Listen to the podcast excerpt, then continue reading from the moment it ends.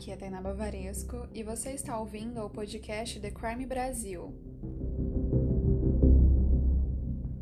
Oi, gente, tudo bem?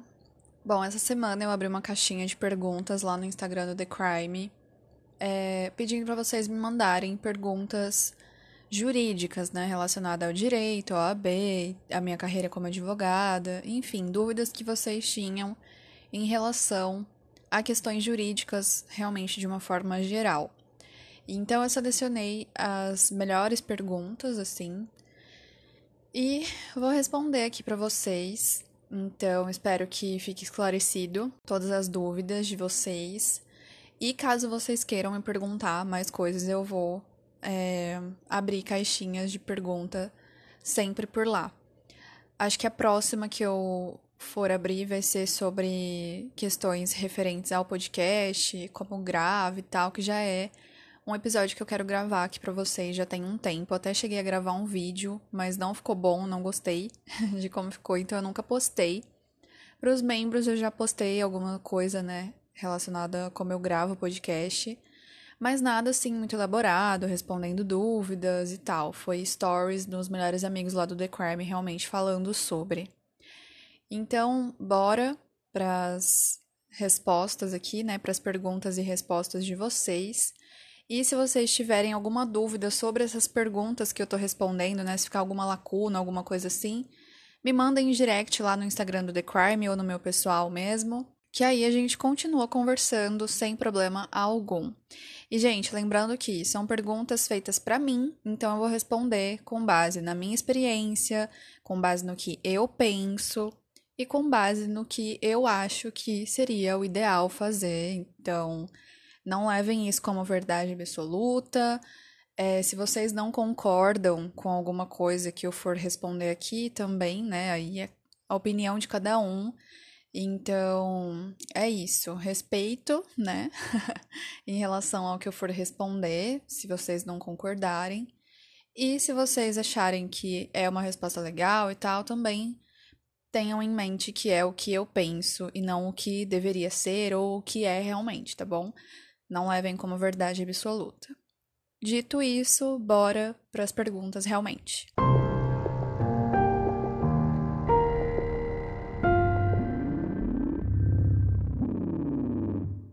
Eu não vou falar o nome de vocês aqui, tá? Os arrobas, fiquem tranquilos em relação a isso porque isso não foi combinado, né? Se vocês queriam que eu falasse aqui. No próximo eu posso ver com vocês antes. E aí, quem sabe, eu falo o nome de vocês aqui, tá bom? Mas vamos lá, primeira pergunta. Como escolheu a faculdade de Direito? Bom, gente, na verdade foi meio que assim. meio sem saber o que fazer, sabe? Eu sempre quis fazer veterinária ou medicina, porque eu cresci assistindo série, né? House e umas séries assim. Que eu amava, que eu achava muito foda. Só que a minha professora de literatura, que era, assim, a minha professora da vida, assim, a pessoa que eu mais gostava e que dava as melhores atividades pra gente fazer e tal, tinha um carinho muito grande por ela, começou a fazer direito e ela falava sobre a faculdade lá na, na escola que eu estudava. E aí eu comecei a ficar interessada nisso. E comecei a assistir umas séries sobre direito. Depois eu assisti Legalmente Loira, que naquela época, né? Era o hype, assim, de filme. E eu era apaixonada por aquele filme. E aí eu falei, mano, acho que é isso que eu tenho que fazer. Só que, tipo assim, né? Como a vida inteira eu sempre falei de medicina, veterinária e tal, meus pais falaram: faz alguma coisa que para você conhecer o curso, para ver se é isso mesmo que você quer para você não se arrepender. Eu falei, ah, beleza. Daí comecei a pesquisar umas coisas, assim, uns cursos, e eu encontrei técnico jurídico, técnico em serviços jurídicos na ETEC, é, da minha cidade, né? E aí prestei o vestibular, passei, e comecei a fazer o técnico jurídico com o ensino médio. Não sei se ainda existe esse curso. Na minha época era é, técnico em serviços jurídicos, gestão e negócios. E aí, nossa, foi muito legal, assim, porque eu realmente tive muito contato com direito. Teve várias coisas que eu vi no técnico que eu acabei não vendo na faculdade. Então foi meio que complementar, realmente, um curso bem legal. Eu não aproveitei muito, né, gente? Não era muito inteligente, assim, muito focada no, no técnico, porque eu tava no terceirão, tipo, tava naquela vibe, tipo, ai, tô acabando a escola e tal. E o técnico era à noite, a escola era de manhã. Mas foi bem legal. As aulas de direito penal no técnico eu amava. E aí depois na faculdade, né? Que talvez eu conte mais pra frente, não sei, é, nas perguntas, mas no decorrer, assim, da vida, né? Aqui no podcast eu posso falar mais sobre isso. Mas enfim, amava as aulas de direito penal, gostava da vibe do técnico, também tinha algumas amigas que estudavam comigo de manhã que faziam o técnico à noite comigo, então era bem legal. E aí, depois do técnico, né, chegou o final do terceirão, e aí eu realmente decidi que era direito que eu tinha que fazer, escolhi direito, passei no vestibular e comecei com 17 anos a faculdade de direito, fui fazer 18 só em outubro do primeiro ano da faculdade. E também conciliei, né, os primeiros seis meses da faculdade com o técnico jurídico, né, o finalzinho do técnico. Então, fazia a faculdade de manhã, técnico à noite também. E aí foi assim que eu escolhi a faculdade de Direito. Próxima pergunta. Precisa gostar de ler para fazer direito ou é conversa? Gente, precisa gostar de ler sim. Se você leva a faculdade nas coxas, aí foda-se, né? Mas se você realmente quer fazer valer o dinheiro que você está colocando na faculdade, seu tempo ali, né? E quer ser um bom profissional, você precisa ler sim. A gente precisa ler o Vadimeco, a gente precisa ler livros, doutrina, jurisprudência, todos os artigos, assim, não todos, né? Mas a gente não consegue ler todos porque são muitas leis. Mas todos os artigos muito importantes para cada matéria. Tem que fazer resenhas de livros durante a faculdade, né? Aquelas fichas é, literárias, né, de resumos, realmente, trabalho. Nossa, tem muita coisa para ler, escreve muito. A faculdade de Direito, ela, acho que a infra dela é bem barata para as universidades, porque, mano, é uma lousa e o professor ali, matéria pra caramba, você escreve pra caramba. Tem gente que levava o computador, né, na faculdade, mas é, eu gostava de escrever, então, nossa, eu escrevia pra caramba. Eu gastava uns três cadernos de dez matérias por ano, assim, na faculdade, então não era tranquilo.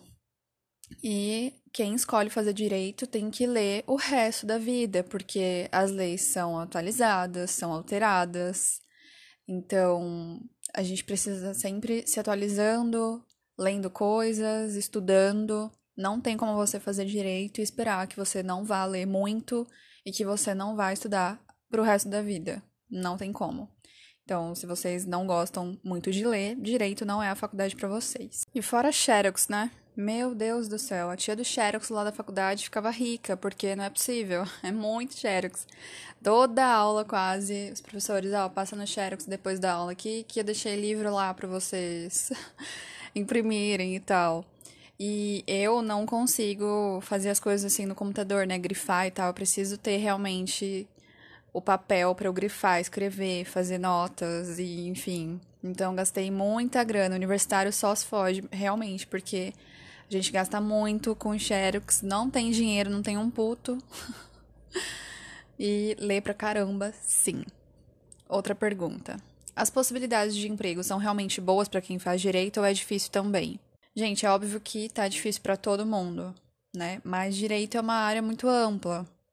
Então, a gente consegue transitar em praticamente todas as profissões, lida com com direito em alguma determinado em algum determinado momento, né? Se você trabalha numa empresa de marketing que tem lá o jurídico, né? Qualquer empresa, na verdade, que tem o setor jurídico lá, você consegue trabalhar lá. Se você, não, no caso de advogados, né? Se você quer atuar na área de família, você consegue na área civil, na área criminal, administrativa, constitucional, ambiental, tudo assim, tudo. Consumidor, nossa, tem muita demanda.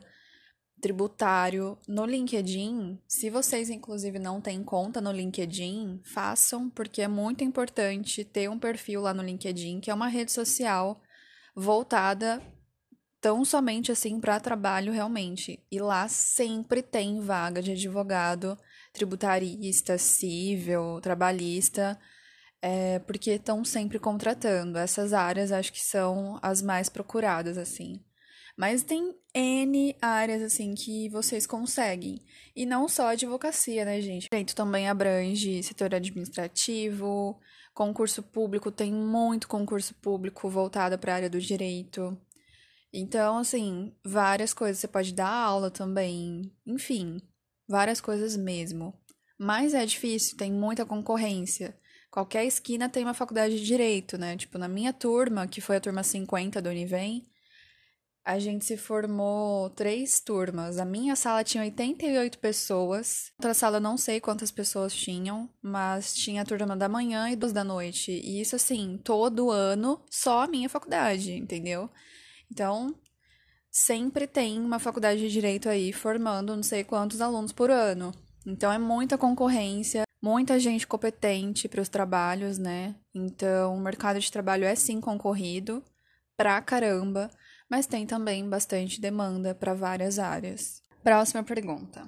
Eu ouvi você falar sobre estágio em algum episódio, queria saber como você conseguiu e se tem dicas. Bom, gente, meu primeiro estágio é, foi uma prova oral que eu tive que fazer, de acho que três ou duas fases. Eu levei o currículo lá, né? Um amigo meu da faculdade já fazia estágio lá na Justiça Federal.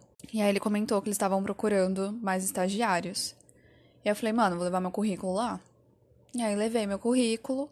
Eu já tinha o um técnico de serviços jurídicos, né? Isso foi no final do primeiro ano da faculdade. E aí eu cheguei lá.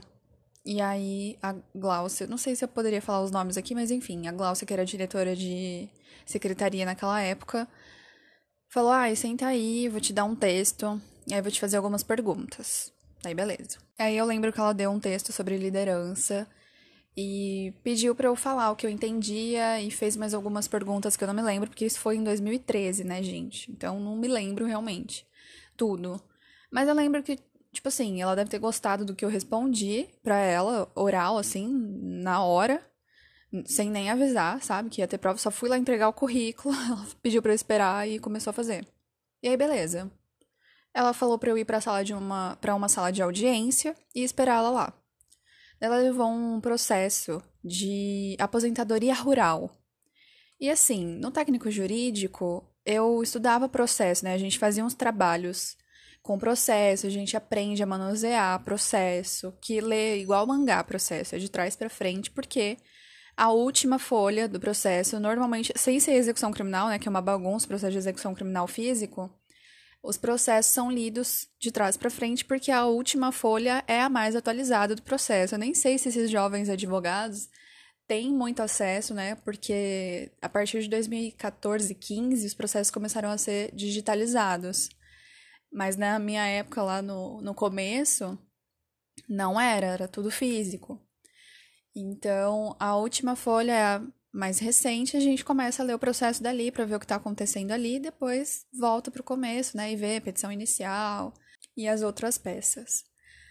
Ela me deu um processo de aposentadoria rural que eu não tinha a menor ideia de como é. Eu não fazia ideia porque no técnico a gente não tinha matéria de previdenciário, né? Mas eu sabia manusear o processo. E as outras pessoas, como também eram do primeiro ano, a gente nunca tinha visto processo na faculdade, porque o primeiro ano é totalmente teórico, são matérias introdutórias, muito teórico, não tem prática alguma, assim. A gente começa a ter prática no direito no terceiro ano. Então, acho que as pessoas não sabiam mexer no processo. E eu já fui lá pro final, comecei a manusear o processo porque eu já sabia, comecei a ver, entendi mais ou menos o que estava acontecendo. E aí, depois de meia hora, ela falou: Ó, oh, vocês fiquem aí com o processo meia hora, daqui a pouco eu volto. E aí, Passou meia hora, ela voltou, me chamou lá fora, né? A gente saiu da sala de audiência. Ela perguntou o que eu entendi do processo, o que estava acontecendo no processo. Daí eu falei para ela, beleza. Foi uma prova oral, sabe? E aí eu passei e me chamaram, depois de um tempo. E aí eu comecei o estágio no dia 7 de janeiro de 2014. Eles avisaram no, em dezembro, né? Eu fiz esse processo seletivo aí no início de dezembro. Eles me chamaram no finalzinho assim, só que como é recesso, né, um pouquinho antes do recesso, na verdade no meio pro final, né? Como é recesso, eu voltei no dia que voltava do recesso realmente, o recesso forense, né, que os fóruns param, os tribunais param, processo fica paralisado, né, os prazos processuais. E os advogados e o pessoal que trabalha em fórum e essas coisas consegue ter vida. e aí, beleza, comecei o estágio, fiquei lá por dois anos, né? É um ano o contrato de estágio, né? Nesse estágio eu tinha empresa, né, de terceirizada de estágio. Se eu não me engano, era o CEE, depois mudou para super estágios. E aí foi renovado por mais um ano meu contrato, só que estágio pelo menos na minha época, né, em órgão público, tinha a data limite de dois anos. Então, é um ano renovável por mais um, e aí depois um grande abraço para nós. E aí, o da Defensoria Pública foi concurso público mesmo. Na minha época, não tinha empresa de estágio terceirizada, né? Igual na Justiça Federal. Era Defensoria Pública mesmo, eu era funcionária do Estado naquela época. E aí, foi concurso público. A prova da Defensoria Pública não é fácil de estágio. Quando eu tava para sair, depois de dois anos, né, eu e o meu pessoal, o, as pessoas lá do meu concurso, da minha turma também, né, estavam para sair. Eu lembro que a defensoria precisou fazer umas cinco provas é, de urgência, assim, porque as pessoas não tiravam nota mínima. E a gente ficava, mano, como assim, velho? Não tem como. Tipo, é muito difícil, porque para você estagiar na defensoria, você tem que estar no mínimo no quarto ano da faculdade, tem que estar cursando o mínimo quarto ano. E a prova inteira é discursiva, né? Dissertativa. Então, na minha época foram três perguntas com A, B e C. Eu lembro que era uma de penal, uma de civil, uma de constitucional e uma sobre a defensoria pública, falando, né, sobre a instituição e tal, perguntas assim. E aí a gente tinha que responder de 15 a 30 linhas cada resposta. Eram é, casos práticos, assim, que a gente tinha que falar o que estava acontecendo e o que a gente faria se a gente estivesse defendendo aquelas pessoas. E foi bem difícil, foi bem tenso, mas eu passei é, eu prestei em novembro do terceiro ano, fui chamada no outro ano, em maio. E aí meu estágio na, na Justiça Federal acabou em janeiro, dia 20 de janeiro eu fiquei, né, acabou dia 7, mas eu fiquei mais uns dias voluntário para treinar o novo estagiário. E depois eu fiquei de janeiro até maio esperando a defensoria me chamar, e aí fiquei só estudando realmente. E aí me chamaram e eu comecei o estágio no dia 1 de julho. E aí fiquei até junho de 2018, seis meses depois de eu ter me formado na faculdade. E se eu tenho dicas. Bom, gente, eu acho que vocês têm que fazer o máximo que vocês conseguirem para deixar o currículo de vocês um currículo mais rico.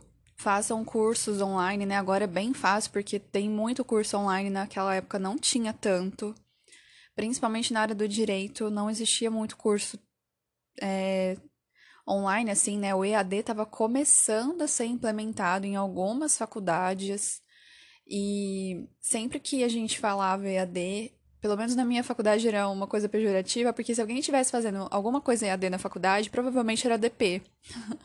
então, a gente meio que corria, sabe, do EAD, ninguém sabia muito como era e tal. Então, agora vocês têm muita oportunidade de fazer vários cursos a Defensoria Pública, por exemplo, tem a Escola da Defensoria Pública, que dá para fazer vários cursos lá online e são ministrados por defensores públicos totalmente capacitados e capacitadas, né, defensoras públicas também. E são cursos baratos, pelo menos na época que eu fiz, né, em 2018, era 90 reais. Eu não pagava porque eu era estagiária, né, mas para pessoas de fora era 90 reais. Não sei ainda como que é agora, né, mas se você faz estágio na Defensoria Pública ou trabalha na Defensoria Pública, você tem acesso a esses cursos de forma gratuita. Então, é sempre bom, sabe? Tem o EBRAD também, que é a Escola Brasileira de Direito. E, enfim, tem vários, assim, gente. Só dá uma pesquisada realmente que vocês vão encontrar vários cursos. Na própria faculdade de vocês deve ter cursos de extensão que vocês conseguem fazer durante o curso para melhorar o currículo de vocês. E busquem por bons estágios, acho que faz bastante diferença também. Os estágios, eles meio que. Não é que delimita ou que define a nossa carreira, mas é um divisor de águas, porque se a gente faz um estágio que é numa área que a gente não se vê trabalhando no futuro, então a gente já sabe que a gente não vai ser aquilo, né? E se a gente faz um estágio onde a gente se descobre, naquela profissão, naquela área de atuação, a gente já tem meio caminho andado aí que já sabe o que, que a gente vai ser, porque a gente sempre começa a faculdade querendo fazer uma coisa e acaba fazendo outra. Então, façam bons estágios. Bora para a próxima pergunta, senão vou ficar falando aqui até amanhã. Se eu terminar a faculdade e não conseguir passar na OAB, posso trabalhar com o quê? Bom, gente, como eu já falei, né? A área jurídica é muito abrangente, então tem muitas oportunidades de você trabalhar sendo bacharel. Você não precisa necessariamente passar na OAB para trabalhar na área do direito. Você pode ser correspondente jurídico, mediador, conciliador, funcionário público, técnico e analista. Técnico da Justiça Federal, por exemplo, salário inicial acho que era 5 ou 6 mil na época que eu trabalhava lá. E agora eu não sei quanto tá, mas você pode ser professor universitário, fazendo um mestrado, né? Faz uma pós-graduação, um mestrado. Auditor da Receita Federal, pode ser escrivão. Tipo, tem vários concursos aí que você pode fazer, né? E se você não quiser prestar concurso, tem muita empresa que contrata. É um tipo de analista jurídico, alguma coisa assim, para fazer contrato, para lidar com questões assim jurídicas que não precisa necessariamente ser um advogado para assinar. Então dá para você também trabalhar em setor jurídico de empresas. Enfim, assim, gente, várias coisas. Dá para ser diplomata também. E é uma área muito legal. Então, dá para você ser muita coisa é, dá para você trabalhar com internet, por exemplo, vender cursos, se você se especializar né, em algum assunto e tal, começar a dar aula, enfim, na né? ETEC mesmo tem concurso de professores que você não precisa ser advogado e nem ter mestrado, só uma pós-graduação já ajudaria. Então, tem várias oportunidades, assim, várias possibilidades. Próxima pergunta. Passar na OAB é fácil? Como foi para você? Nossa, gente, passar na OAB não é nada fácil não é nada fácil. Acaba com o seu psicológico, acaba com a sua sanidade mental, assim. Você fica muito esgotado de tanto estudar. Não é um momento fácil da vida, assim. Para mim foi bem intenso, porque eu não tinha condições de pagar um cursinho naquela época, então eu não acreditava que eu ia passar. E eu não tinha o preparo psicológico que eu tenho certeza que os cursinhos passam, porque eu assistia aulas de revisão do CEISC, que é um cursinho assim maravilhoso. Eu queria muito fazer o CEISC, né, para passar, mas na época que eu estudava para a OAB, eu passei no exame 26 da ordem, que foi o exame, o segundo exame de 2018, do meio do ano.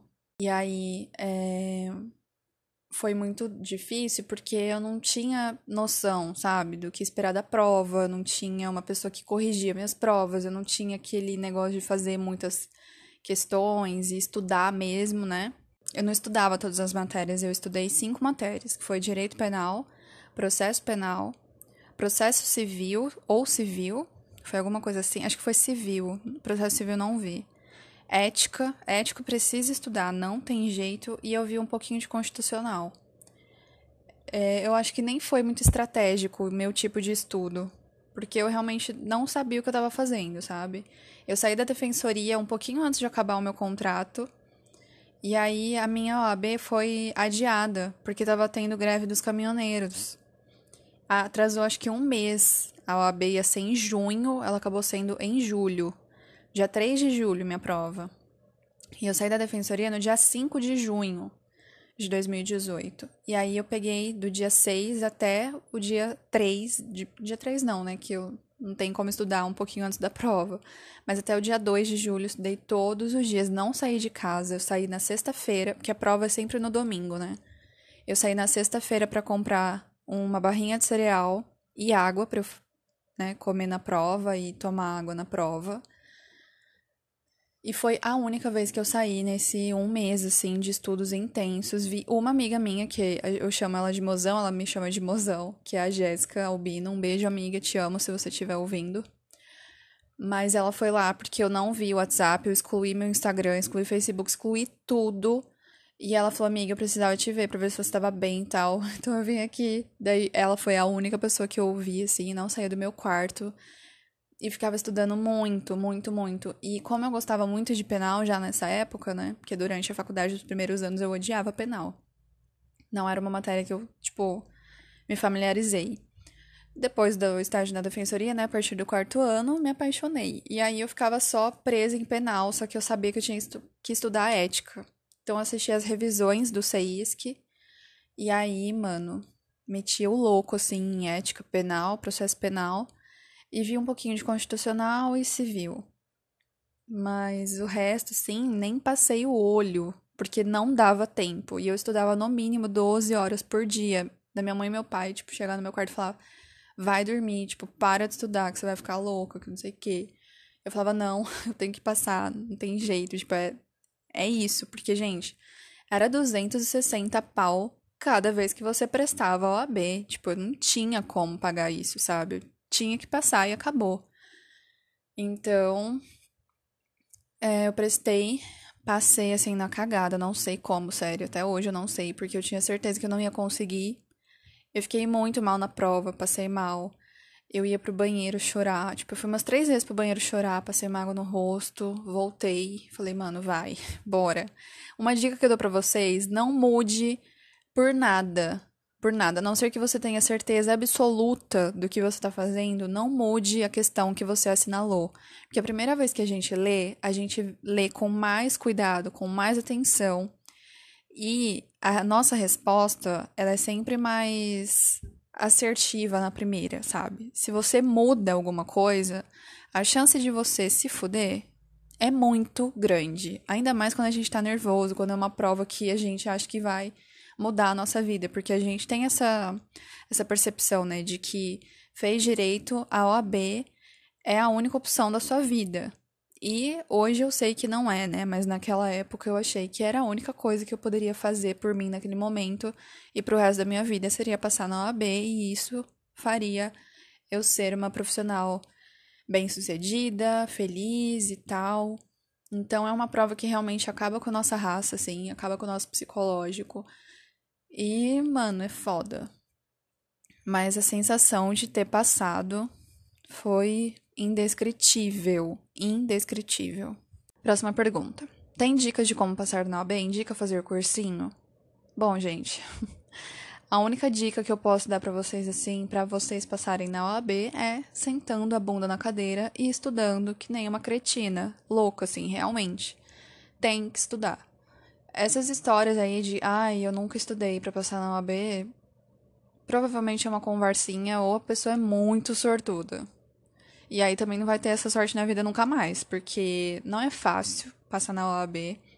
Tem sido cada vez mais complicado, a FGV tenta acabar com a nossa vida. E é complicado. Eu indico sim fazer cursinho. Acho que se você tem possibilidade de pagar um cursinho, se a sua família consegue te proporcionar também, né, essa ajuda. Acho importante, sim, acho interessante.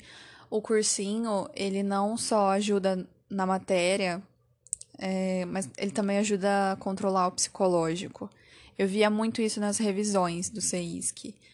O professor Nidal, que é, né, eu acho que é o dono lá do CEISC, ele falava muito sobre a questão do psicológico, sobre se controlar. E isso nas aulas de revisões, né, que eles liberaram de graça no YouTube.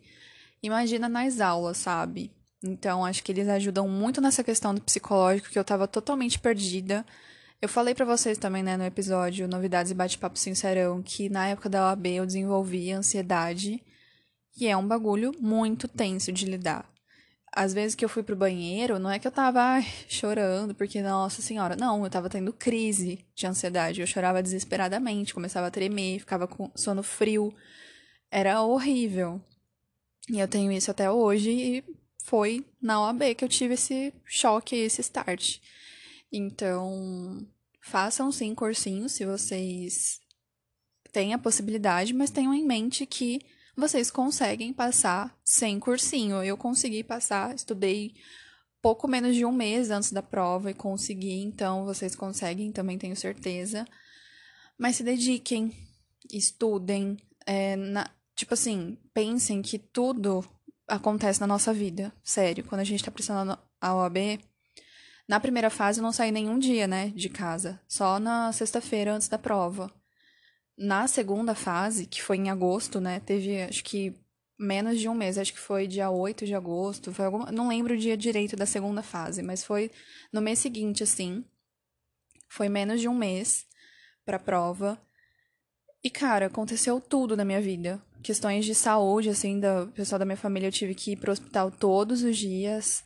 Até a semana da prova, tipo, a pessoa teve alta na quinta-feira, minha prova foi domingo, sabe?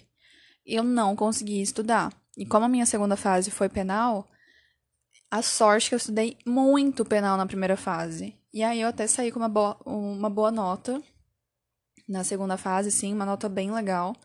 Não foi, nossa, 10, né? Obviamente.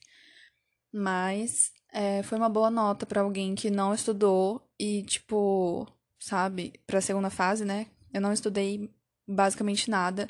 Eu comprei o livro de prática do Nidal e eu conseguia ler ele no hospital, então isso aí provavelmente me fez passar. Eu tinha certeza que ia cair reze na minha prova, porque tava dando, né, tipo, o tempo, assim, de que de quando tinha pedido. Então, a gente achava, o Nidal falava, né, nas, nas revisões, que poderia cair contra razões de agravo, reze e mais alguma questão, assim. Alguma outra peça, né, que eu não me lembro agora. Mas eu lembro que eu só fazia reze. E aí, como eu não tinha tempo, né, para corrigir, eu dava tudo pro meu pai. Tipo, eu fazia algumas atividades que tinha no livro dele, né? Acho que eu fiz umas. Eu cheguei a fazer umas três peças por aí. E aí. É, eu pegava a resposta, dava só pro meu pai, tipo, a folha de resposta só ficava com ele. E aí eu fazia do jeito lá que eu achava que era o certo, via como que era a estrutura da peça, né, no livro e respondia do jeito que eu entendia. Meu pai corrigia no trabalho dele. E aí ele falava, ó, oh, tem que melhorar isso e aquilo e tal. E aí eu falei, tá bom. E eu guardava isso, eu não refazia, porque não dava tempo. E aí, beleza, fui fazendo isso aí. E aí, contra razões. Não era contra razões, não, era outra peça. Era memoriais, que é aquela peça que, se na audiência você não faz a sustentação oral, o juiz abre prazo para os memoriais. E aí, os memoriais eu vi assim, na véspera da prova, que eu tinha focado no RESE. E o RESE é a abreviação do recurso em sentido estrito. A minha intuição estava falando que ia cair RESE. E aí, eu fui ver memoriais na véspera. E ainda bem, porque foi a peça do meu exame. Foi memoriais. E aí, a nota final, mano, Passei e fiquei muito feliz, muito feliz mesmo. A gente leva o espelho, né, depois da prova, então a gente consegue ter uma noção se a gente passou ou não, mas o resultado só sai bem depois, porque eles corrigem cada prova, né? E aí o resultado saiu no dia 9 de outubro de 2018. Dia 21 de outubro foi meu aniversário, né? Estava feliz, aliviada, realizada e advogada, né? Tudo bom? Então foi muito bom, gente. Tipo, é uma sensação indescritível, assim. Eu nunca senti nada parecido na minha vida.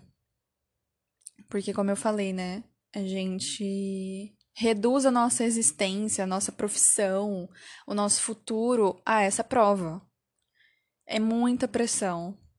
Muita pressão. Então, quando eu passei, tipo, sem fazer cursinho, nem segunda fase eu fiz. Normalmente as pessoas não fazem para primeira e fazem para segunda, né? Porque aí você faz peça processual, você faz as questões. O professor de cursinho corrige, tá lá sempre em cima, né? Vocês têm cronograma e tudo.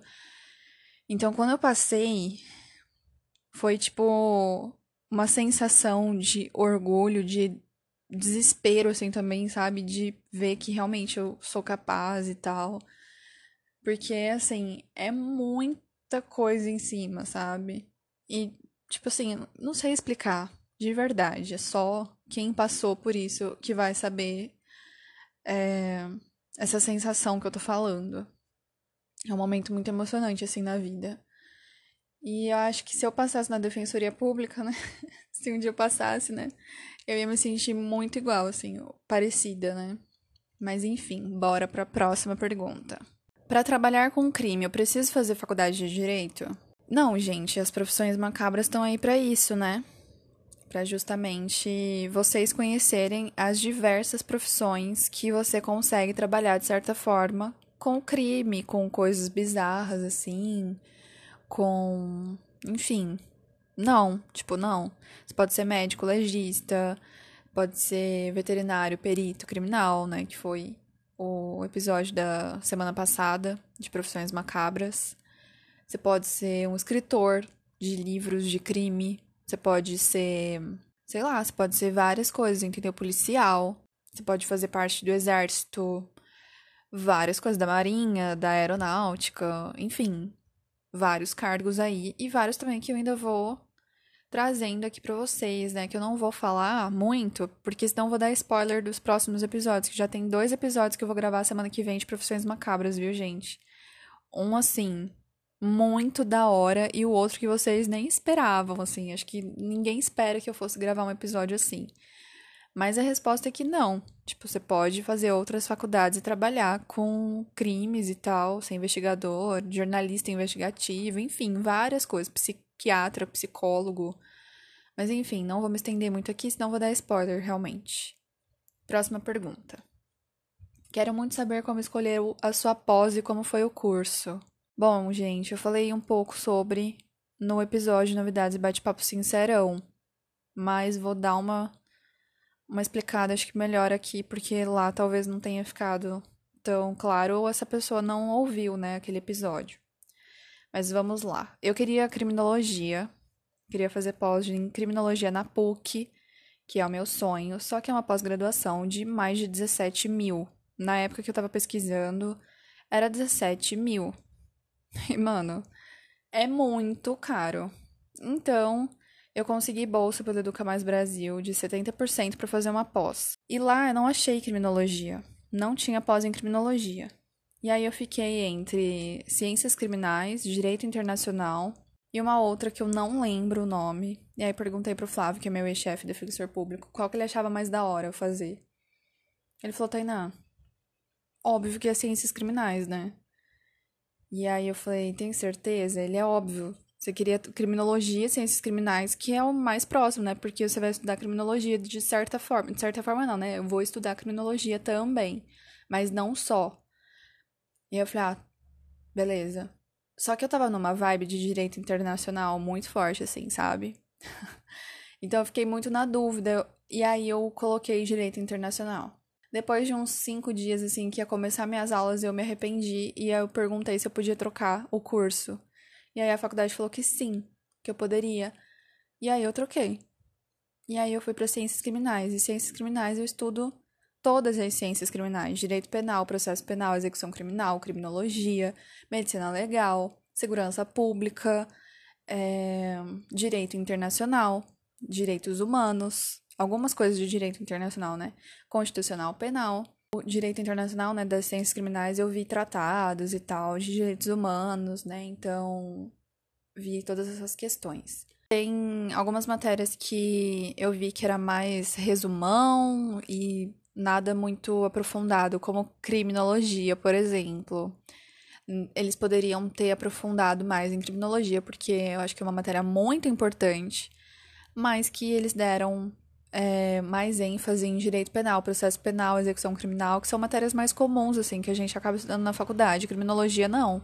Criminologia não tem na grade, não tinha, né, na grade da minha faculdade, nem curso de extensão em criminologia. Então, eu vi criminologia, eu tenho um curso de extensão pela Escola da Defensoria Pública, que eu fiz um curso de criminologia excelente com defensores públicos lá da Escola da Defensoria. Que aí, gente, eu vi criminologia de uma forma bem aprofundada. Mas na pós, é, foi assim, desanimador. Foi bem basicão, assim, como se eu tivesse pego uma aula no YouTube é, de introdução à criminologia, ou de, tipo, uma aula mais básica, assim, sabe? Daí fiquei frustrada nessa questão. Mas as outras matérias eu gostei. Foi bem legal. Próxima pergunta. Bom, esse episódio vai ficar longo, viu, gente? Que eu falo pra caralho. Enfim. Quanto tempo dura a faculdade de Direito e qual era a sua matéria preferida? Bom, o curso de Direito tem duração de 5 anos, então é uma faculdade longa e não é fácil. Dá vontade de desistir. Desde o quarto ano, assim, eu já tava exausta, já tava, mano, quando acaba? Meu Deus do céu, no quinto ano não tinha vontade alguma de ir pra faculdade, mas estava lá, firme e forte. E, gente, matéria preferida, eu tive várias, dependendo do ano. Que eu tinha matéria, mudava por semestre as matérias, né? Óbvio que tinha matérias que continuava, tipo direito civil e penal, eu tive desde o primeiro ano da faculdade até o último. Mas, não, até o último não, né? Tinha prática civil e penal, enfim. É, mas eu tive várias, tipo, no primeiro ano, é, História do Direito e Antropologia e Sociologia Jurídica eram as minhas matérias preferidas. No primeiro ano, não, no primeiro semestre. E Direito Econômico, que eu amava a professora, amo ainda, né? Maravilhosa, perfeita. E eu amava essas matérias. Depois, eu comecei a gostar muito de constitucional, mas eu não gostava muito da prof, apesar dela ser legal, né? Mas eu não gostava do jeito que ela dava aula, mas a pessoa dela, bem legal. E, e eu amava constitucional no técnico jurídico. Então, eu meio que, né, tinha muitas expectativas nessa matéria na faculdade. E acabei não gostando, preferi a professora do técnico. Mas, enfim. É... Depois eu gostei muito de direito empresarial. Acho que eu comecei a ter direito empresarial no segundo ou no. No terceiro ano, não lembro agora. Gente, faz tempo e é muita matéria, muita matéria mesmo. Mas eu amava empresarial, eu só tirava 10 e o professor era muito exigente, as matérias dele, as provas dele eram muito chatas e tipo, quase ninguém tirava nota boa, sabe? A média da sala era 6 e a média para passar era 7. Então assim, vocês já sabem que ficava muita gente de exame e eu sempre tirava 9, 9,5, 10 porque eu amava, eu estudava muito direito empresarial, eu amava e eu fazia estágio na federal, na execução, na execução fiscal. E eu acabava vendo alguma coisa de direito empresarial e assim, sei lá, eu queria. Eu achava que naquela época que eu ia ser advogada empresarial. Mas, né, a vida me levou para o direito penal. Depois, é, eu gostava de. Nossa, no quinto ano, minha matéria favorita, assim, da vida era direito internacional e direito ambiental. Amava muito, muito, muito. No quarto ano eu tava de saco cheio da faculdade, então eu não gostava muito de nada, assim. eu gostava das aulas de prática, porque a gente tinha que assistir às audiências e fazer relatório. Eu gostava disso, por incrível que pareça. Tem muita gente que acha, que acha um, um saco. Ai, no primeiro ano eu também gostava de redação jurídica. A gente tinha aula com uma professora incrível de redação jurídica que ensinava, né, todos os termos técnicos pra gente, ensinava a linguagem de petição. A gente fazia algumas petições soltas assim, né, de várias matérias nas aulas e eu amava. Todas as aulas dela não era na nossa sala normal, sabe? Era numa outra sala que a gente ficava numa grande roda e era mais interativo, assim, ou a gente ficava em grupos, né, em mesas grandes, assim, era muito da hora, eu amava essa aula. Tinha esquecido. É... Ai, no quarto ano, no quarto ou no quinto? Não, foi no, no terceiro ano. Eu amava psicologia forense, que a gente estudou seis meses. É, a professora era mais ou menos assim, não gostava tanto, do, da metodologia de ensino dela, mas ela era bem legal. É, mas a matéria, assim, era muito da hora. Eu pesquisava muita coisa por fora, sabe? Não só o que. Não me, limitava, não me limitava ao que ela passava. Eu ia mais para outras matérias. No terceiro ano, mudou o professor de direito penal, então eu também gostava muito. Passei a gostar de direito penal por conta do professor. E no segundo ano, a matéria assim que eu me identifiquei bastante foi biodireito, que a gente via muita coisa da hora, que não era só coisa jurídica e tal. E aí eu fiz um trabalho sobre aborto, eutanásia, ortotanásia, distanásia e suicídio assistido, que foi bem intenso, mas foi muito legal, porque a minha cabeça mudou muito pesquisando. A gente tinha que fazer um seminário, né, sobre esses assuntos, e o meu grupo ficou com todos esses, esses assuntos, e a gente subdividiu dentro do grupo, cada um falando sobre uma coisa. E a minha visão mudou de várias formas, assim, em, em tudo que a gente pesquisou em biodireito. E foi muito legal. E eu acho que é isso, gente. No último ano também gostava de execução criminal, né? Só que a gente viu no, nos últimos seis meses. E acho que foram essas. Provavelmente eu vou depois me lembrar de outras matérias que eu gostava mais e vou falar depois, talvez no Insta. Mas que eu me lembro foram essas matérias. Acho que todas, assim, foram muito importantes. Não tinha nenhuma matéria, assim, que eu falava e, ah, que chato. Talvez um pouco trabalhista e previdenciário. Mas, de resto, assim, eu amava tudo. Eu amo direito, não tem jeito. Mas que eu me lembro agora são essas. Se arrepende da faculdade? Qual outro curso você faria? Não, não me arrependo, assim, de forma alguma.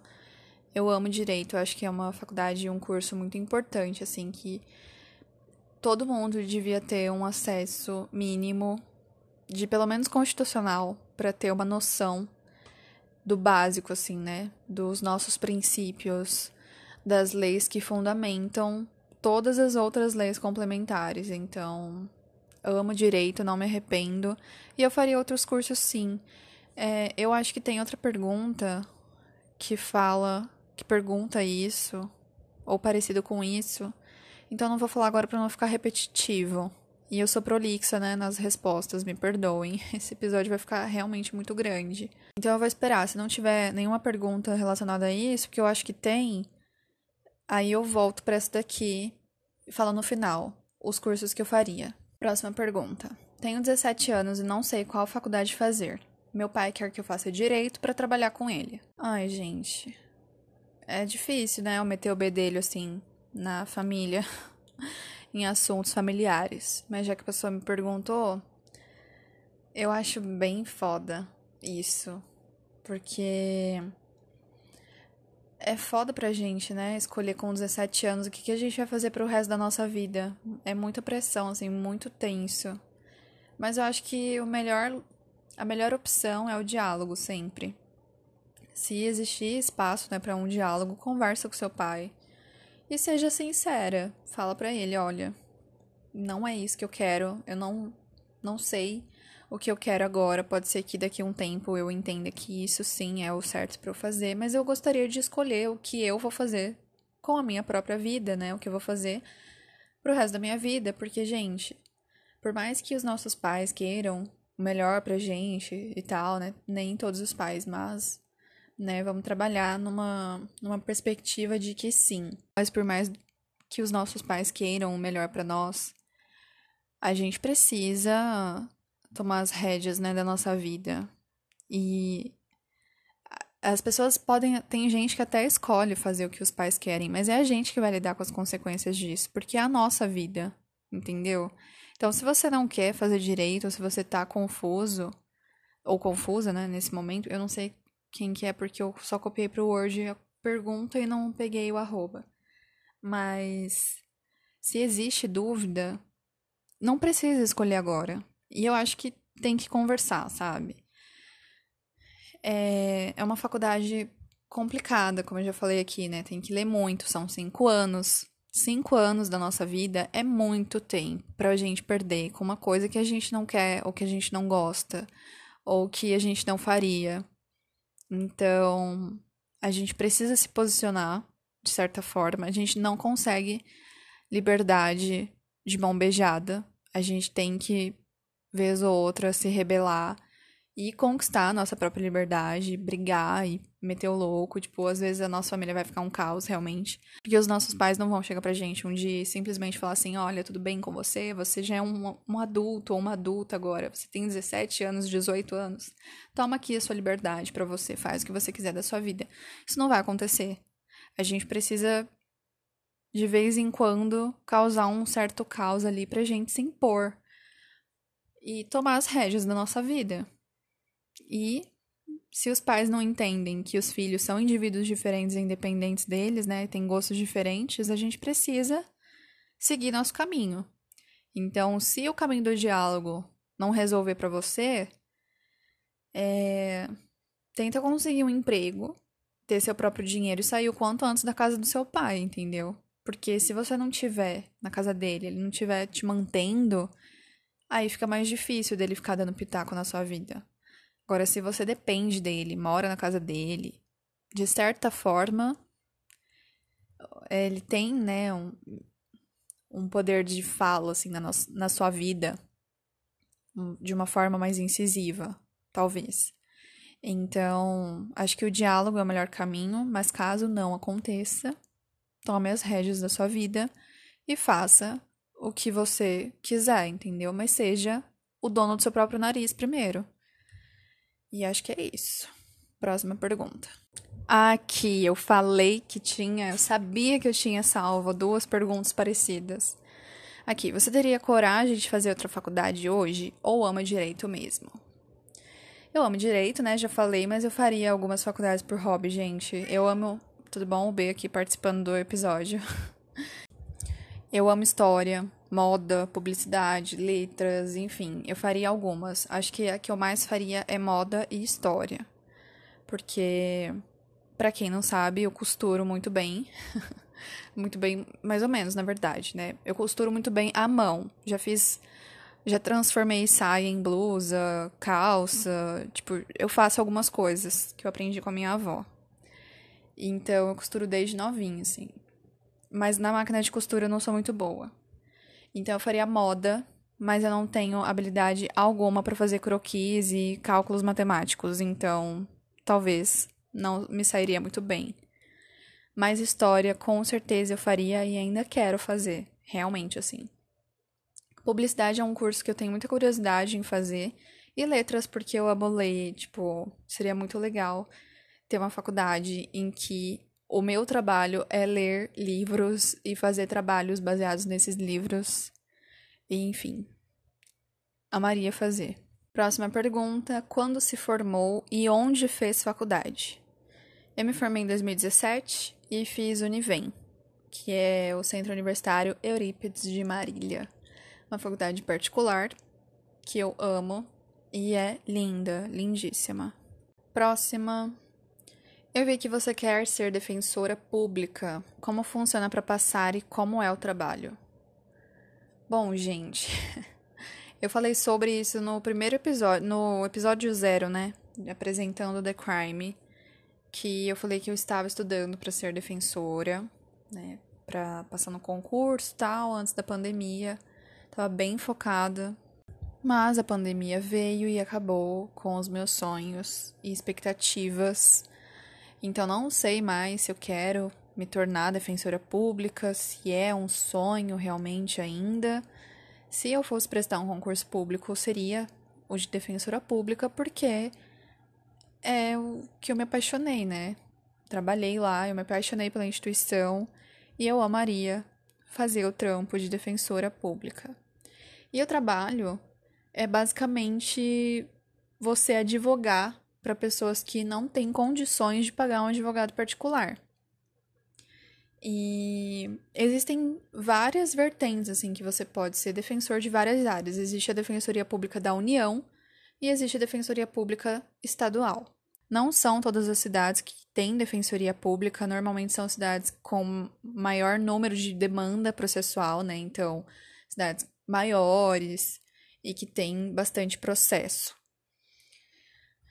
É, a Defensoria Pública da União normalmente fica em capitais, né, em cidades bem maiores assim. E o B está participando do episódio. Bom, a Defensoria Pública da União ela vai tratar sempre de processos de competência federal. Então, INSS, processo trabalhista e coisas assim.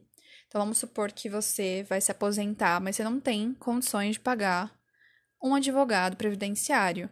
Se na sua cidade tiver Defensoria Pública da União, um defensor público vai atuar, ele vai te assistir de forma gratuita, entendeu? Na estadual, tem área civil, criminal, infância e juventude. Então, vamos supor, se você for preso, a Defensoria Pública vai te assistir, tem execução criminal também, né? Você não vai precisar pagar um advogado particular, né, criminalista. Os defensores públicos, eles vão te defender. Inclusive, defensores públicos é, são profissionais extremamente capacitados, fazem júri, meu Deus do céu, de forma muito bem. E execução criminal também, né, que é todo o andamento processual de cumprimento de pena depois que a pessoa é julgada. Tecnicamente, né, gente? Porque 40% das pessoas presas no Brasil estão presas sem qualquer tipo de condenação penal, então. Mas na teoria é isso. Na civil, existem várias áreas. Vamos supor que você precisa de um tratamento médico e de um remédio que só tem é, em valores exorbitantes e você não consegue pagar. Você consegue um defensor público para atuar nessa demanda para você, para requerer esse benefício de saúde. Inclusive, a Defensoria Pública faz muito isso e é muito legal. Infância e juventude também. Se, se uma criança ou adolescente for recolhida, né, porque cometeu um ato infracional, a Defensoria Pública vai assistir.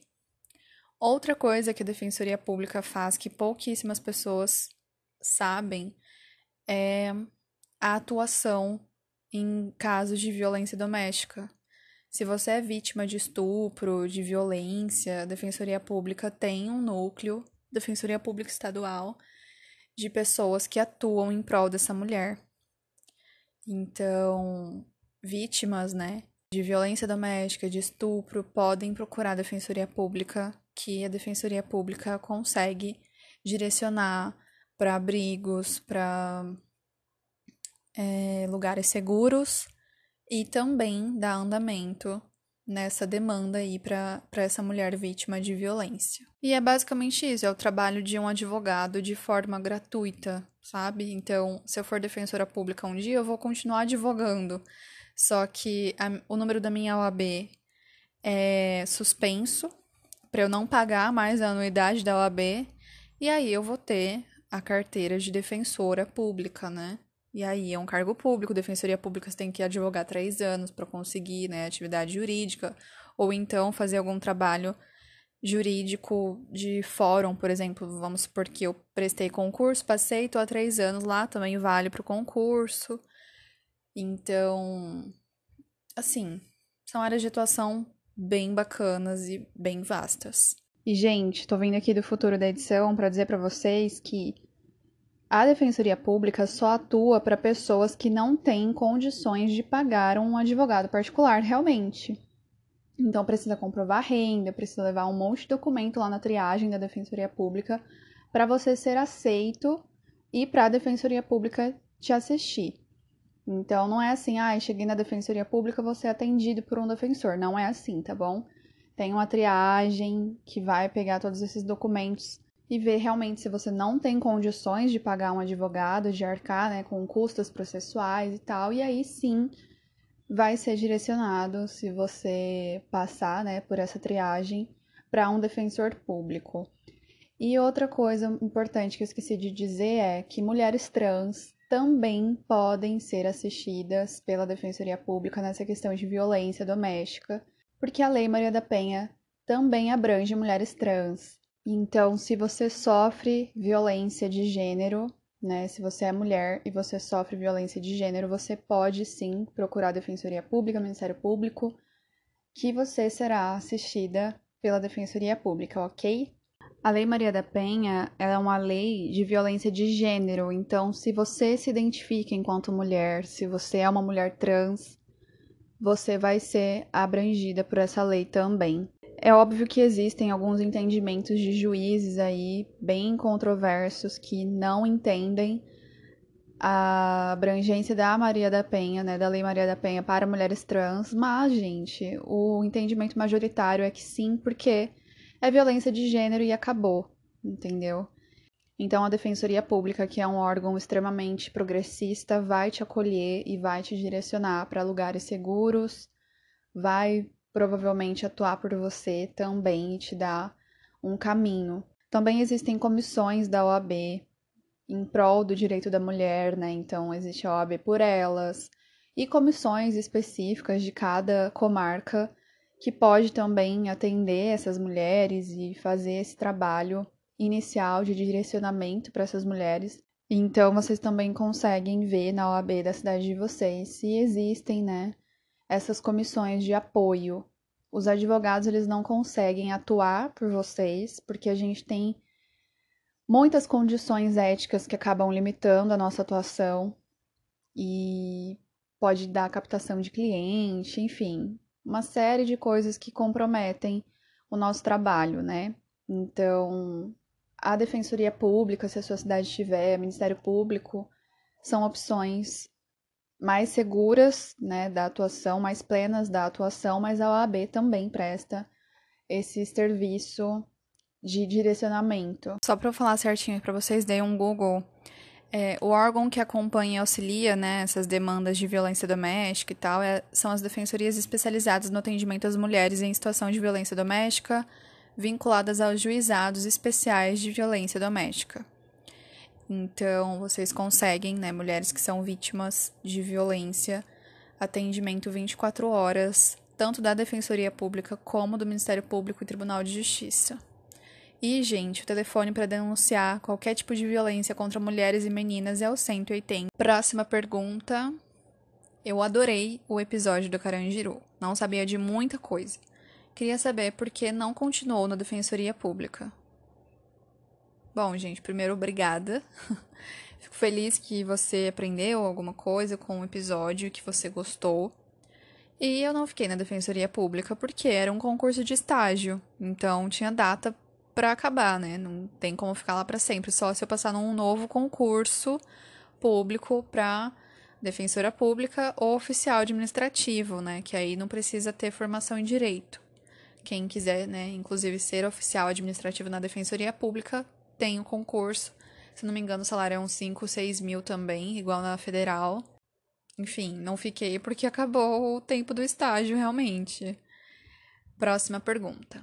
Tem dicas para quem quer começar a faculdade ano que vem? Eu não faço a menor ideia de como vai ser a faculdade, né? Por conta dessa questão de pandemia, EAD e tal.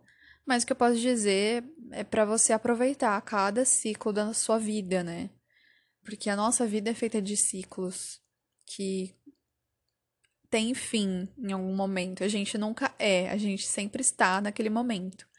Então, se você se propôs a fazer faculdade, a começar um curso, se esforce para ser uma boa aluna, se esforce para aproveitar o, o máximo que você conseguir da faculdade, da matéria, dos professores, dos seus amigos.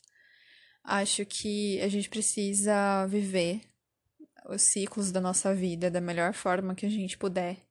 Óbvio que nem sempre é fácil, mas se a gente conseguir viver de forma mais intensa, se dedicando mais àquele momento, estando ali, não ficar pensando muito no futuro ou relembrando o passado.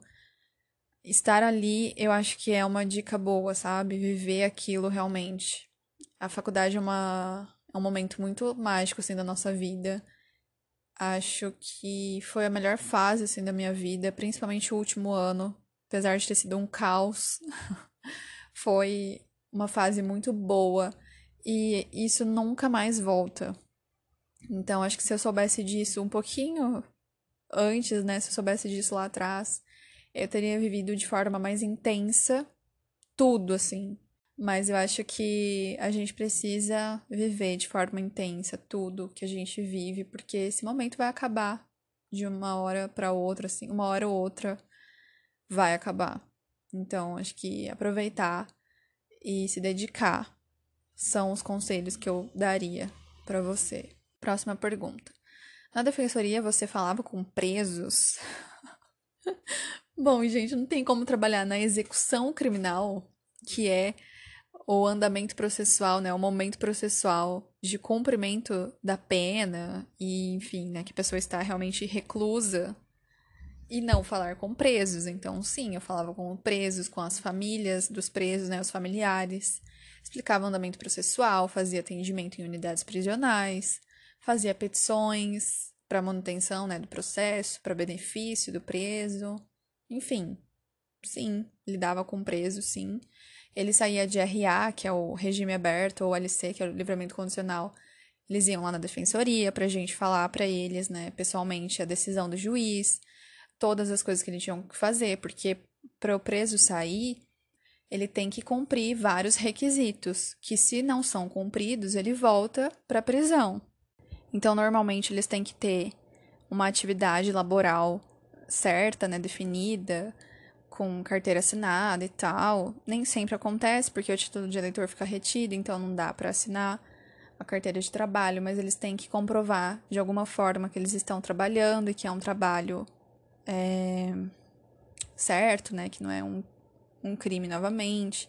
eles não podem ficar. Não são todos, tá, gente? Depende das decisões, mas na maioria das vezes, alguns requisitos são esses: de ter um emprego fixo, de não poder sair é, depois das 10 horas da noite, não pode frequentar bares e casas noturnas e coisas assim que remetem à promiscuidade, coisas que pode fazer ele ter um estado alterado de consciência, né, como consumo de álcool, por exemplo, ele não pode, se ele for parado numa blitz dirigindo depois das 10 ou sob efeito de álcool, ele leva ou advertência ou já quebra de requisitos, né, para voltar para o presídio. Então, assim, tem vários requisitos, esses são os principais, assim, que sempre tem.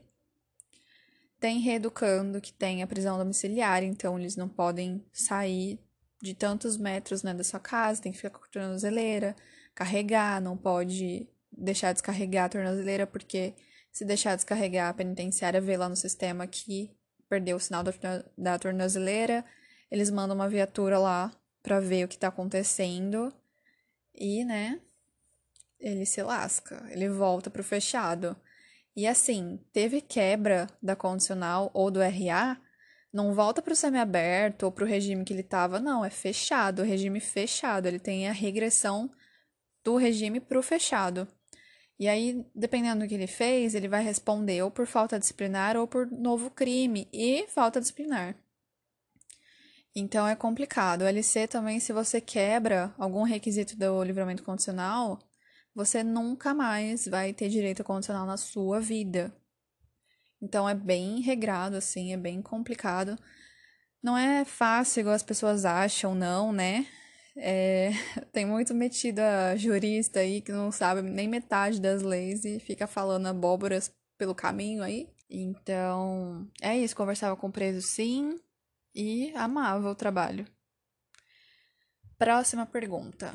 Não é crítica, Vixe, quando começa assim, é crítica sim. é, só queria saber por que escolheu defender bandidos.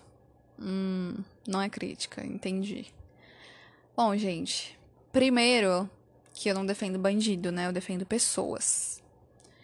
E é muito complicado porque as pessoas têm essa visão de que uma pessoa que comete crime não deve ser defendida. E todos nós temos temos o direito constitucional de sermos defendidos, porque até que se prove o contrário, nós somos inocentes.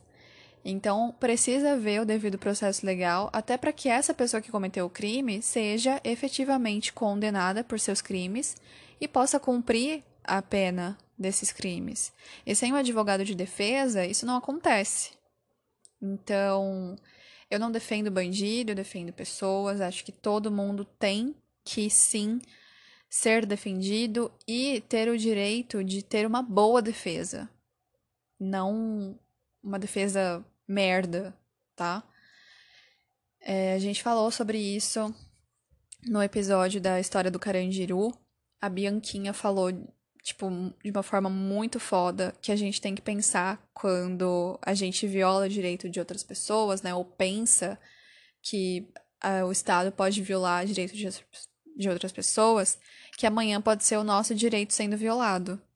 E amanhã, num processo que você possa vir a sofrer, o seu direito de defesa pode estar sendo negado. E aí você não vai achar ruim ter advogado de defesa lá, né? Porque pra gente se tornar um bandido, basta a gente ser pego numa blitz, num acidente, sob efeito de álcool. Você vai preso. Eu tenho um amigo que assinou durante um ano é... Não lembro se ele assinou condicional ou o que, que foi, mas ele assinou durante um ano lá. Ele tem condenação penal é... porque ele sofreu um acidente, ele capotou o carro. Não teve vítimas, mas ele capotou o carro sozinho, bêbado. Ele tava totalmente bêbado. E ele teve que assinar lá no fórum a cada três meses durante um ano. Ele era bandido? Não era bandido mas teve que ser defendido, passou por um processo penal, foi condenado, e o advogado de defesa dele esteve lá para garantir os direitos constitucionais dele. Então, gente, a gente precisa ter muita cautela, porque qualquer pessoa está sujeita a passar por um processo penal, por um processo criminal.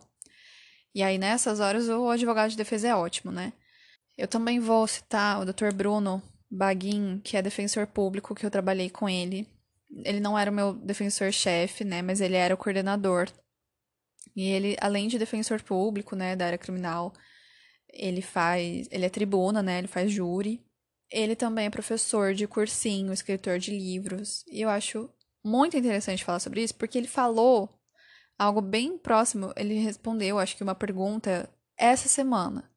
E eu vou ler para vocês o que, que ele falou, porque é exatamente o que eu penso.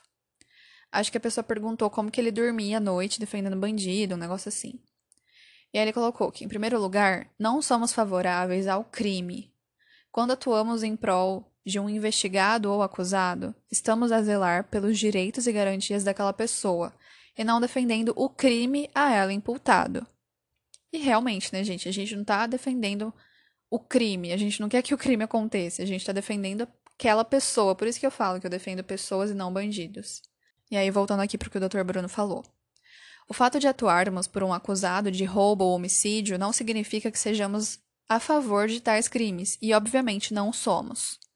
Em segundo lugar, a atenção da defesa técnica é algo essencial no processo penal, sendo a ampla defesa uma garantia constitucional. E realmente, né, é exatamente isso devido ao processo penal precisa acontecer para que a pessoa tenha uma ampla e plena defesa no processo penal. O direito de defesa é sagrado, garantido a todo e qualquer indivíduo. E aí entra lá, né? Porque quando a água não bate na nossa bunda, a gente tá de boa, né? Metendo louco em geral.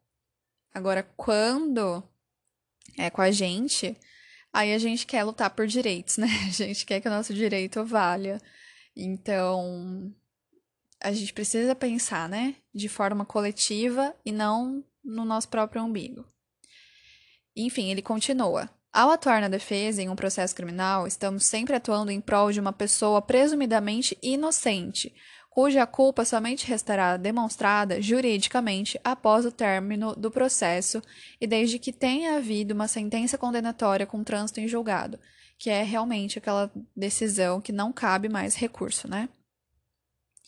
E mesmo a pessoa já definidamente condenada possui direito à defesa técnica, a ser proporcionada por um profissional que possa zelar por seus direitos durante o cumprimento da pena imposta, que é justamente o trampo do advogado de execução criminal, que é o que eu faço. Eu não faço processo de conhecimento. Eu só atuo na execução criminal, que é quando a pessoa já foi condenada e está presa. Eu gosto disso, dessa área do direito, né? Eu atuo na execução criminal. Até hoje eu tenho processo e tal, mesmo com The Crime. Porque o The Crime, né, afinal, não me dá dinheiro algum. Também não podemos ignorar que o fato de uma pessoa ser processada não significa que ela seja culpada. Há incontáveis casos de inocentes presos ou condenados injustamente, privados de liberdade, penitenciárias superlotadas e dominadas por facções criminosas, expostos a um sistema carcerário em que vigora um estado de coisas inconstitucional, que é realmente o que a gente falou no episódio do Carandiru, lá da história do Carandiru, que a Bianquinha fala sobre essa decisão do STF que determina que o sistema carcerário é um estado de coisas inconstitucional, porque realmente tudo que acontece lá é inconstitucional, porque é absurdo. E aí o doutor continua. Logo, ao atuar na defesa criminal, temos que ter consciência de que também é nosso dever conter os danos deste sistema punitivo, que atinge quase que exclusivamente pobres e pretos. E aí a gente vai para o episódio sobre seletividade penal, que eu escrevi um artigo, inclusive, é, sobre isso. E aí gravei o episódio a partir desse artigo, falando sobre seletividade penal, que opera em favelas, com pessoas pretas e pobres, enfim, é complicado. E aí o Dr. Bruno continua dizendo que a gente precisa lutar sempre que possível pela liberdade das pessoas até o último recurso, sejam elas inocentes ou culpadas. O maior violador da lei é o Estado, que mantém pessoas privadas de liberdade em condições desumanas, insalubres, em situação de verdadeira tortura. Tanto que o Brasil já foi várias vezes condenado internacionalmente, em especial no sistema interamericano de direitos humanos, por violações de direitos das pessoas presas. Como diz Luigi Ferrajoli, um Estado que mata, que tortura, que humilha um cidadão não só perde qualquer legitimidade, senão que contradiz sua razão de ser, colocando-se no nível dos mesmos delinquentes. E o Dr. Bruno termina falando que ele dorme tranquilo e tal, né? Porque justamente a pessoa deve ter perguntado como que ele dorme defendendo o bandido. E, gente, eu assino completamente embaixo tudo que ele falou. É isso que eu penso. E é dessa forma que eu escolhi viver a minha vida. Eu sei que essa é uma opinião totalmente contrária à opinião de massa, principalmente para pessoas que não são do direito e que não vivenciam direito, que não têm esse contato com o direito, que não têm conhecimento técnico realmente. Então, é um discurso que não agrada a maioria das pessoas, né? Porque discurso de ódio, punitivista e essas coisas fazem mais sucesso e tal, e que as pessoas acabam é, entendendo como sendo o certo e bandido bom é bandido morto.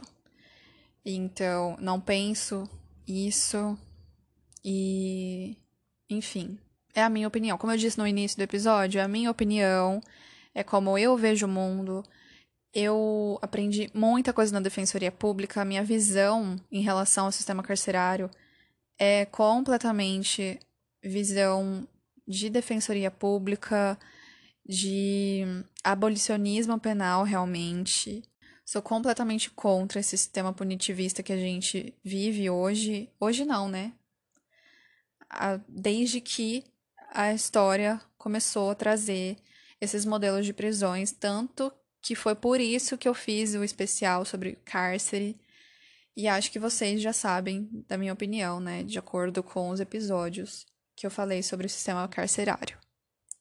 Não vou me estender muito nisso, porque eu já tô indo para a última pergunta. E se vocês quiserem um episódio só sobre isso, me avisem lá no The Crime que, que eu gravo, inclusive posso chamar defensores públicos aqui pra gente debater de forma técnica, de forma respeitosa, de uma forma bem responsável para que vocês entendam é, de uma maneira mais profunda, né? Eu sempre falo que a gente precisa ter um olhar crítico para o sistema prisional e é justamente isso que a gente precisa fazer. É muito fácil a gente enfiar um monte de gente lá, num lugar extremamente insalubre, trancar eles lá, falar que bandido bom é bandido morto, que tem que ter prisão perpétua, que bandido tem que se fuder, e deixar as pessoas lá.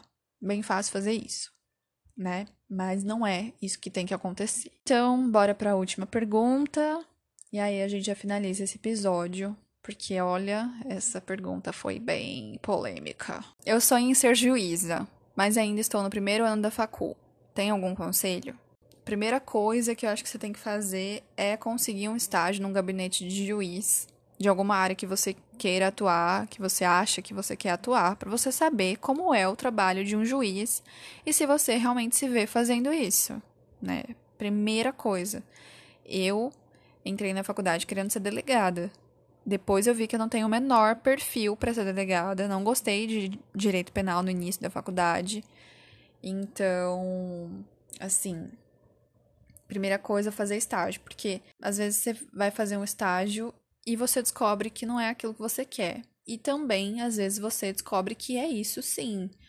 Então, você tem que avaliar. Tenta fazer um estágio em gabinete de juiz para você saber se é isso que você quer. Caso você não goste do trampo, tudo bem também, tá? Porque a gente se descobre e redescobre a vida inteira. É, às vezes a gente tem certeza que quer ser uma coisa na vida, depois acontecem coisas que mudam totalmente essa forma de pensar. Então vai na fé, tipo, faz estágio, tenta saber mais sobre a profissão e vê se é isso mesmo. E tomara que dê certo, né? Se você vê que realmente é isso também, se a resposta para sua pergunta, né, se você quer ser juíza mesmo, depois de fazer o estágio lá, se sua resposta for sim, aí já começa a fazer um cursinho preparatório para o concurso desde já, desde o início assim da faculdade. Acho que é muito importante para quem quer concurso público já fazer a faculdade focado nisso e fazer um cursinho preparatório de carreiras jurídicas, né? Agora tem mais é, cursinho direcionado. Na minha época de faculdade era carreiras jurídicas, que era um compilado assim, né? De várias carreiras. Ainda tenho carreiras jurídicas, mas você consegue direcionar defensoria, promotor, juiz e acho que delegado também faz parte do carreiras jurídicas. Então já começa a fazer o cursinho, se você tiver condições de bancar o cursinho e a facul. É, mas caso não dê, vai estudando por conta, focado em concursos, vai vendo apostila. É, o Jus Brasil tem, assim, acho que os melhores livros, assim, de concurso é do Jus Brasil, pelo menos na minha opinião. Então, os preços também são bons, sempre tem promoção. Você compra livro, ganha ponto, então você sempre tem desconto nos livros que você vai comprando lá. E assim, materiais incríveis, autores incríveis. Nem todo material é perfeito, né? Mas são ótimos livros. Então, já vai focada, né? Se você quer realmente juiz. E é isso.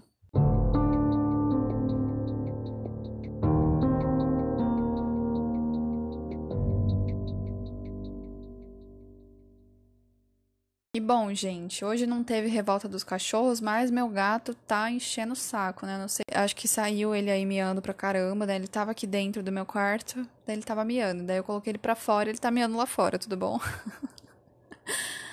mas então, eu espero que vocês tenham gostado. Eu fiquei muito feliz que teve bastante pergunta. Óbvio que teve, acho que umas três pessoas que mandaram mais de uma pergunta. Mas eu gostei bastante de vocês é, se interessarem pela área do direito, né, por querer saber coisas assim, jurídicas e técnicas. É uma área que eu sou apaixonada, eu espero muito que tenha ajudado vocês é, em alguma coisa. É, se vocês não concordam né, com a minha opinião sobre a pergunta lá do defender bandidos, gente, tudo bem, sabe? É o que eu falei no começo. Vocês não precisam concordar comigo, mas sejam educados, tá? Teve um cara, eu postei lá no Instagram, fora Bolsonaro. No Instagram do The Crime tem uma arte lá. Que é fora Bolsonaro. Pra quem não sabe, eu sou 100% fora Bolsonaro. E aí esse cara foi lá e comentou: o The Crime era, em letra maiúscula, assim, né? Letras garrafais, um bom podcast. E aí eu bloqueei esse cara, né? Obviamente. Ele falou mais umas merda lá pra mim. E, gente, eu não lido com hater, tá ligado? não perco meu tempo, minha saúde mental, não tenho tempo pra hater. Então, começou a falar bosta pra mim, foi desrespeitoso, eu simplesmente bloqueio, tá? É, acho que o mínimo é as pessoas respeitarem a opinião dos outros.